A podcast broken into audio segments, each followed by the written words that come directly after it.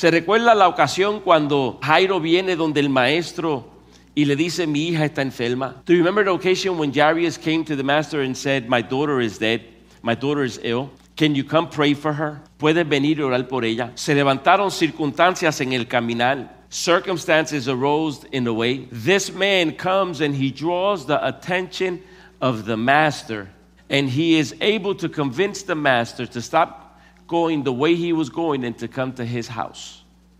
Este hombre viene y convence al maestro que deje de ir hacia donde él va y se dirija hacia la casa de él. Y Jesús va con él. Se levantaron, sabemos la historia, no voy a entrar en ella. Llega el momento dado donde a Jairo vienen y le dicen, Jairo, tu hija muerto, no moleste más al maestro. The voice came where it said, Jairus, your daughter has died, do not bother the master. ¿Sabe qué hizo Jesucristo? Detuvo el comentario negativo. You know what Jesus did? He stopped the negative talk. And he said, Jairus, do not fear. She is not dead. She is asleep. Y le dijo, Jairo, no temas. Tu hija no está muerta. Porque siempre el comentario va a llegar para tratar de detener que hoy sea tu día. Because always the comment is going to come and they're going to try to stop for today to be your day. But you have to be aggressive. Pero tú tienes que ser agresivo para capturar tu milagro de parte de Dios. To capture your miracle from God. Tú tienes que ser agresivo por encima de las circunstancias, por encima de, de, los problemas. Tú tienes que ser agresivo por encima de los pensamientos y tú tienes que creerle a Dios que lo que Él te dijo es verdad.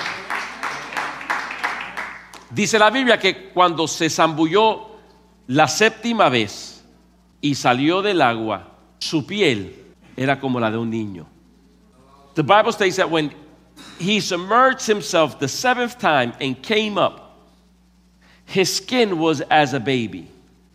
When you obey God, although it does not make sense, cuando tú aprendes a obedecer a Dios, aunque lo que Dios te dijo no hace sentido, no va a hacer sentido para otras personas. It is not going to make sense to other people. Only those that are in tune with the Spirit are going to understand. Solamente aquellos que están entonados o sintonizados con el Espíritu Santo van a entender. Aquí nosotros podemos ver que Namán no estaba sintonizado, pero su sirviente sí estaba sintonizado.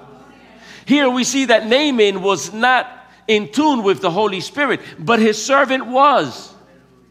And that's when God started to break down his pride when he listened to his servant and said, You know what? I'm going to do it. Y ahí es donde Dios comenzó a romper con su orgullo.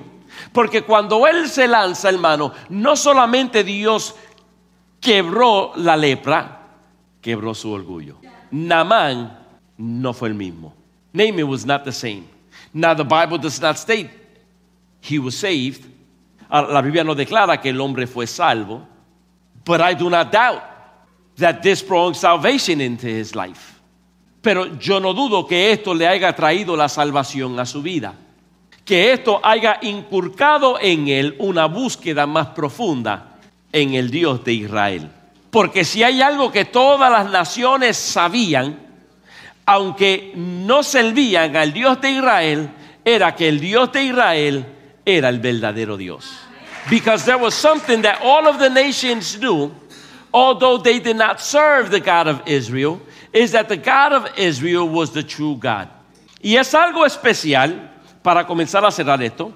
And it's something special so I can begin to close this. When you and I are chosen by God, cuando tú y yo somos escogidos por Dios, para que otros puedan encontrarse con Dios. So that others can have an encounter with God. But many times, in order for this to happen, pero muchas veces para que esto pueda pasar, God has to deal with our pride. Dios tiene que tratar con nuestro orgullo. Porque eso es algo de que todos nosotros nacemos con eso. Because that is something that all of us are born with.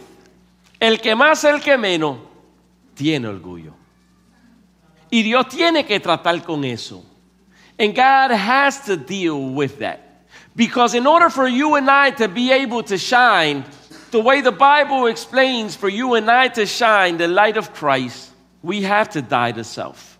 Porque para tú y yo poder brillar como la Biblia dice que tú y yo debemos brillar para Cristo, tenemos que morir. Uno de los hombres más grandes en la Biblia, en el Nuevo Testamento, fue el apóstol Pablo. Y el apóstol Pablo dijo, ya no vivo yo. Él dijo, con Cristo estoy juntamente crucificado, ya no vivo yo. Vine para decirte que hoy puede ser tu día. I came to tell you that today could be your day. But it starts with dying. Pero comienza con el morir. Tú quieres el milagro de parte de Dios. Tú quieres la bendición de parte de Dios. Tú quieres lo que Dios te ha prometido. Tenemos que morir. You want the blessing of God? You want the miracle? You want what God has promised? We have to die.